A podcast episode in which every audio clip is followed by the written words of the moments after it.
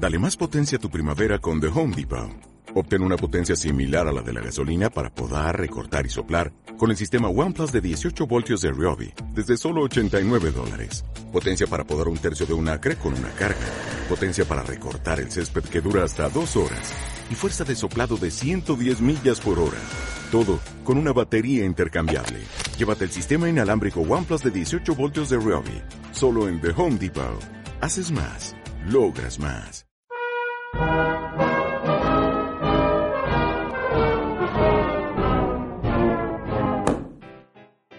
¿Qué tienen que ver el índice Big Macs, los bitcoins y la cláusula de comercio de la Constitución de los Estados Unidos con la España del siglo XVI?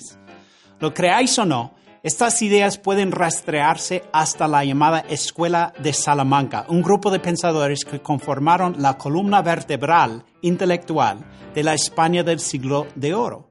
Porque, como dirían los de Monty Python, nobody expects the School of Salamanca. La Escuela de Salamanca entendió el comercio como una fuente de riqueza y estabilidad social. Sarabia, Mercado, Molina y Mariana compartían esta visión, anticipándose a las ideas de Adam Smith y David Ricardo, así como a la cláusula de comercio de Madison y a la noción de du commerce o dulce comercio de Montesquieu. Esta misma idea se encuentra en Norbert Elias, Milton Friedman, Steven Pinker, Matt Ridley y Niall Ferguson. Citando a Mariana, nada hay en la vida humana más excelente que la buena fe con la cual se establecen las relaciones comerciales y se constituye la sociedad entre los hombres. Y si el comercio se suprimiera, ¿qué habría más triste ni más infeliz que la vida humana? Don Quijote trata sobre esta misma lección. Unos pocos salmantinos, como Villalón, se aferraron a una teoría anticuada del valor del trabajo, según la cual el precio de un artículo depende de sus costes de producción, es decir, los materiales y la mano de obra. Esto sería, después, la visión de Karl Marx, pero la mayoría de los salmantinos, como Vitoria, Juan de Medina, de Soto, Sarabia, Covarrubias, Molina, Mariana Suárez y Lugo, entendía que el valor es subjetivo y se basa en la utilidad relativa que para las personas suponen los bienes y los servicios, lo que procede de la complacibilitas o capacidad de satisfacer de San Bernardino y San Antonino. Esto será posteriormente la visión de Böhm Bawerk cuando refutó la visión de Karl Marx. Algunos han tenido razones oscuras para mantener esta visión que van desde las nociones del libre albedrío hasta las escrituras. Esto es la parábola de los talentos, por ejemplo, en Mateo capítulo 25. En cualquier caso, la mayoría de los escolásticos tardíos objetaban radicalmente a cualquier uso por parte de los ciudadanos de la ley humana positiva para garantizar el derecho de cualquier cosa que se pareciera a un salario mínimo. Tras considerar las alternativas, algunos de los salmantinos concluyeron que los precios moralmente justos de bienes y servicios eran aquellos que determinaba el mercado. Debemos admitir que algunos, como De Soto, planteó fuertes reservas con respecto a esta visión. Otros observaron vagamente que de alguna manera podría realizarse un control de precios para que el precio justo quedara reflejado.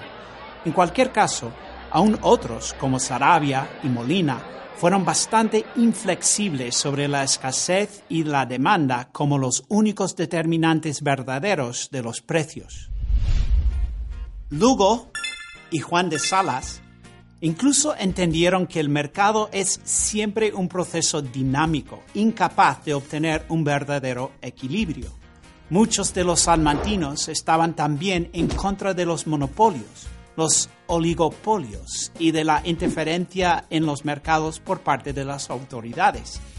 Jerónimo Castillo de Bobadilla, por ejemplo, insistió en que prohibir la entrada a alguien en el mercado era inmoral.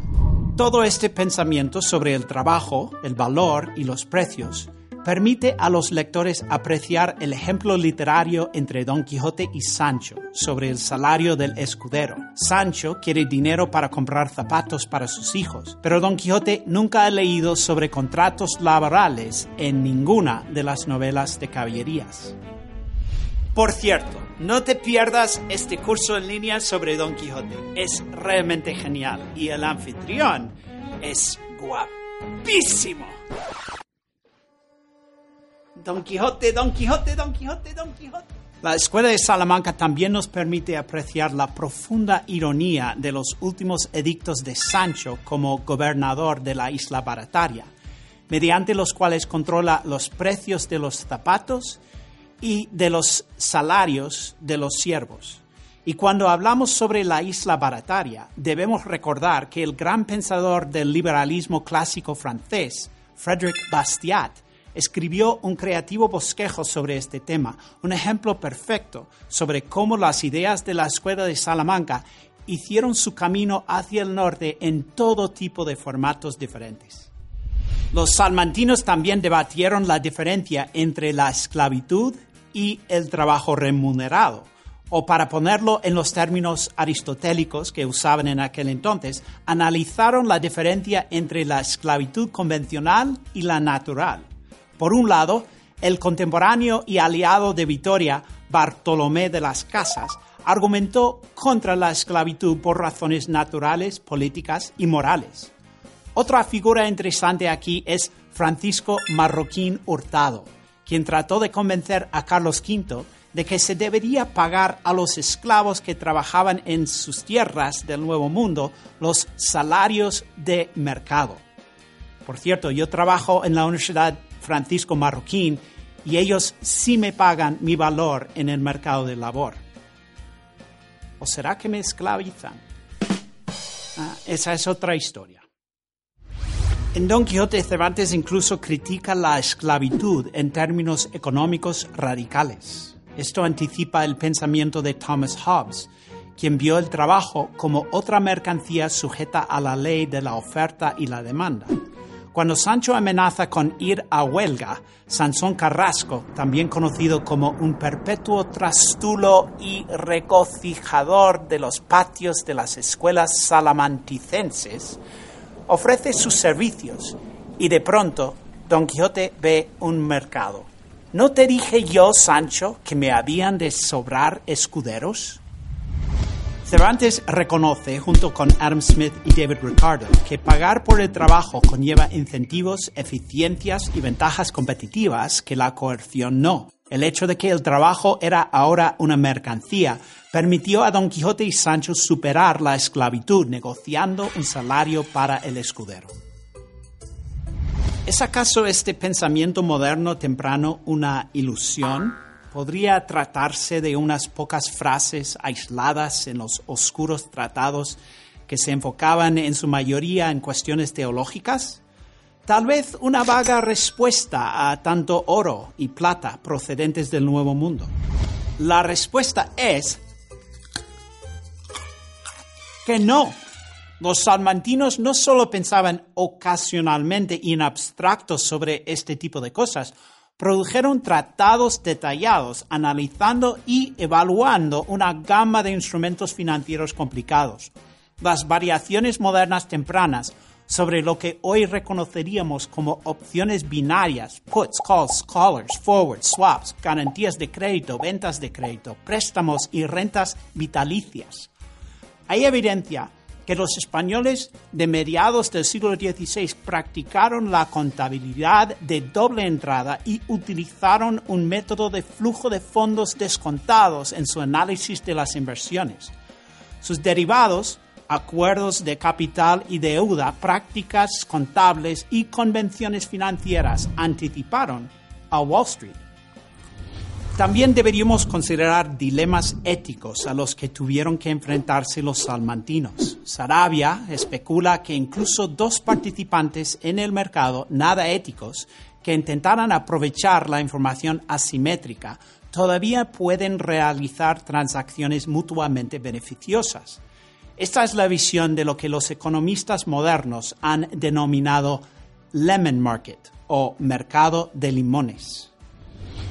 Los salmantinos estudiaron un mundo de mercaderes y banqueros sofisticados y a menudo describen las acciones de algunos reguladores del mercado bien intencionados. Lo que es más interesante, sin embargo, es que también describen un mercado autorregulado en el que los participantes asumen la responsabilidad de obtener información y de evitar las contrapartes poco éticas que podrían dañar sus reputaciones. Autorregulación. ¿Alguien ha dicho Bitcoin o Nick Szabo? ¿Por qué fue olvidada la escuela de Salamanca? Que escribieran casi siempre en latín no ayudó. Y el hecho de que fueran católicos hizo que los pensadores protestantes y los posteriores a la Ilustración no estuvieran dispuestos a citarlos como fuentes. Y del mismo modo, las lealtades nacionalistas hicieron que los ingleses y los franceses fueran prácticamente alérgicos a la idea de acreditar cualquier cosa a los españoles. Y como académico puedo deciros que hay un gran elemento de ubris aquí. Siempre nos gusta pensar que somos los primeros en pensar en todo, lo que es casi siempre falso. ¿Cuáles son las implicaciones de la actividad y teoría económica en los inicios de la España moderna? Esto indica una tradición protoliberal hispana que era compleja e influyente. Cervantes ofrece una buena evidencia del alcance de esta tradición. La primera novela moderna resultó ser una manera inesperada de transmitir las ideas de la Escuela de Salamanca a los liberales clásicos.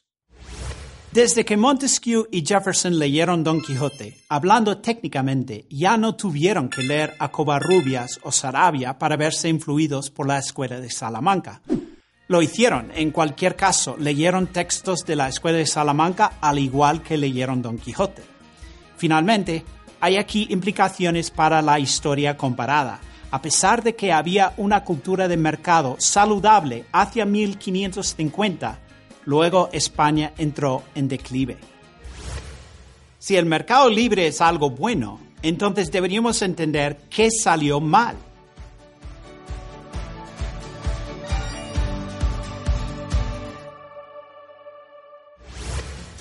Expande tu conocimiento descargando el material de lectura, podcasts y cómics temáticos de nuestro curso en línea. Inscríbete en salamanca.ufm.edu. Está genial y es gratis.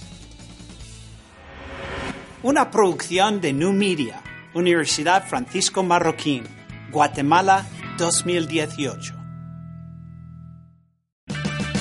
Purchase new wiper blades from O'Reilly Auto Parts today and we'll install them for free. See better and drive safer with O'Reilly Auto Parts. Oh, oh, oh, O'Reilly.